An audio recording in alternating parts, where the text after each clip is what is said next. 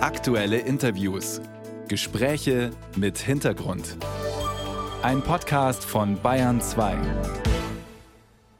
Tja, äh, Original Eisbären-Sound. Die Eisbären werden immer weniger und das sehr viel schneller als befürchtet. Genau so steht es auf der deutschen Webseite des WWF. Ob der Befund so global haltbar ist, das fragen wir gleich die Artenschutzexpertin der Umweltorganisation. Zuerst aber mal am heutigen Tag des Eisbären ein paar grundlegende Infos zu diesen beeindruckenden Raubtieren. Bayern 2 kurz erklärt.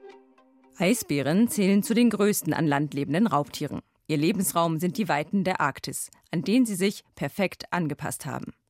Die langen Winter und das Frühjahr verbringen die Raubtiere auf dem Packeis, um von dort aus Robben zu jagen. Seit Jahren schmilzt allerdings die Eisdecke, mit erheblichen Folgen für den Bestand der Tiere. Noch gibt es weltweit laut Schätzungen zwischen 22.000 und 31.000 Eisbären. Aber von den 19 Populationen, die rund um den Nordpol leben, sind einige bedroht.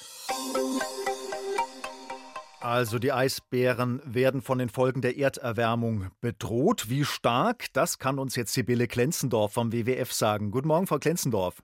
Ja, guten Morgen. Sie haben einmal gesagt, dass viele Medien immer so Schwarz-Weiß-Bilder haben wollen, gut oder schlechten. Da kann ich Sie beruhigen. Bei uns in Bayern 2 dürfen Sie noch differenzieren. Deshalb gleich die Frage, äh, steht es wirklich so schlecht um die Eisbären und sind die Populationen gleichermaßen bedroht? Ja, im Moment ähm, wissen wir, dass es, wie Sie schon gesagt haben, eine weite Spanne wird geschätzt und das liegt daran, dass von diesen 19 Populationen wir eigentlich nur Daten von neun haben.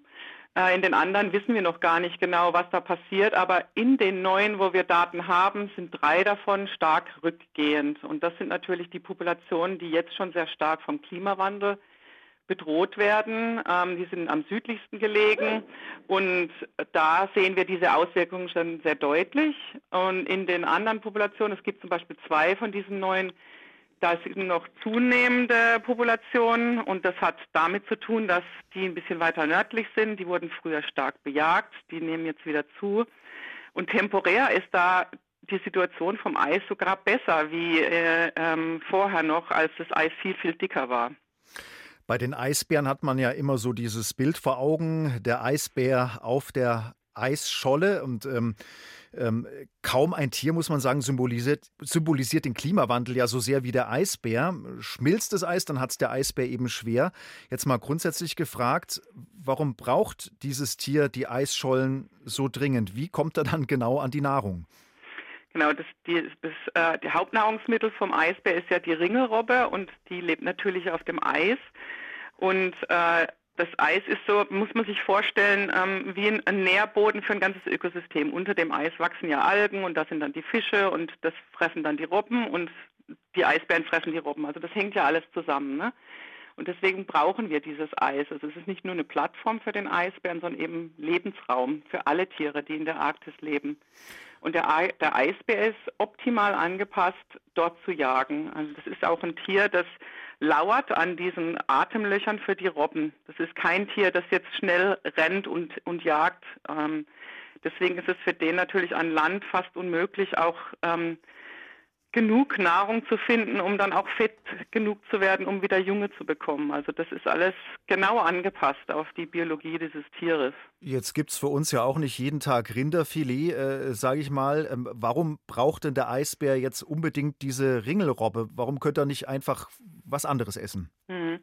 Der Eisbär frisst hauptsächlich das Fett von diesen Robben. Also die Robben haben eine ganz dicke Eis, äh, Fettschicht und ähm, die Bären fressen das Fett, um optimal schnell Gewicht zuzulegen, weil sie eben ja nicht so viel Zeit haben durch diese Sommerzeit, wo Eis fehlt.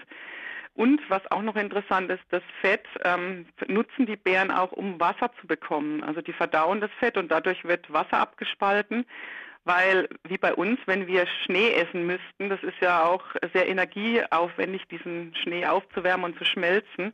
Und die würden dann noch mehr Energie verbrauchen. Also müssen die hauptsächlich Fett fressen. Und da ist die Ringelrobbe als kleines Fettpaket das Beste.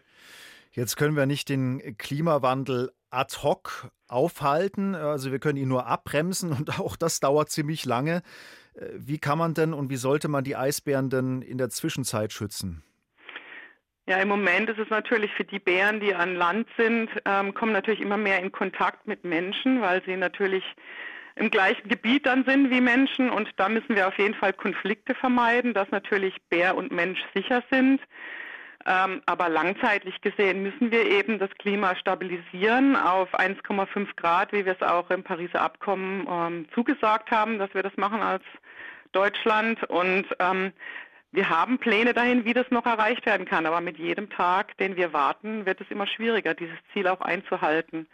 Aber mit diesem Ziel bleibt eben noch ein kleiner Rest Eis im Norden von Grönland und Kanada, wo dann eine kleine kleinere, viel kleinere Population wie jetzt noch überleben könnte. Aber wenn wir dieses Ziel nicht erreichen, werden wir die Bären auf jeden Fall verlieren und nicht nur die Bären, sondern das ganze arktische Ökosystem. Ganz kurz zum Schluss vielleicht noch ein Fun Fact. Das Fell der Eisbären ist eigentlich gar nicht weiß, sondern äh, durchsichtig, oder?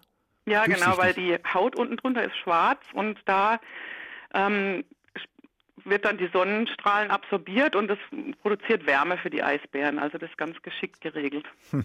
Die Eisbären verlieren durch den Klimawandel ihre Lebensgrundlagen, aber nicht überall gleichermaßen. In einigen wenigen Regionen nehmen die Populationen sogar zu. Wie das alles zusammenhängt, das hat Sibylle Klenzendorf vom WWF erklärt. Vielen herzlichen Dank.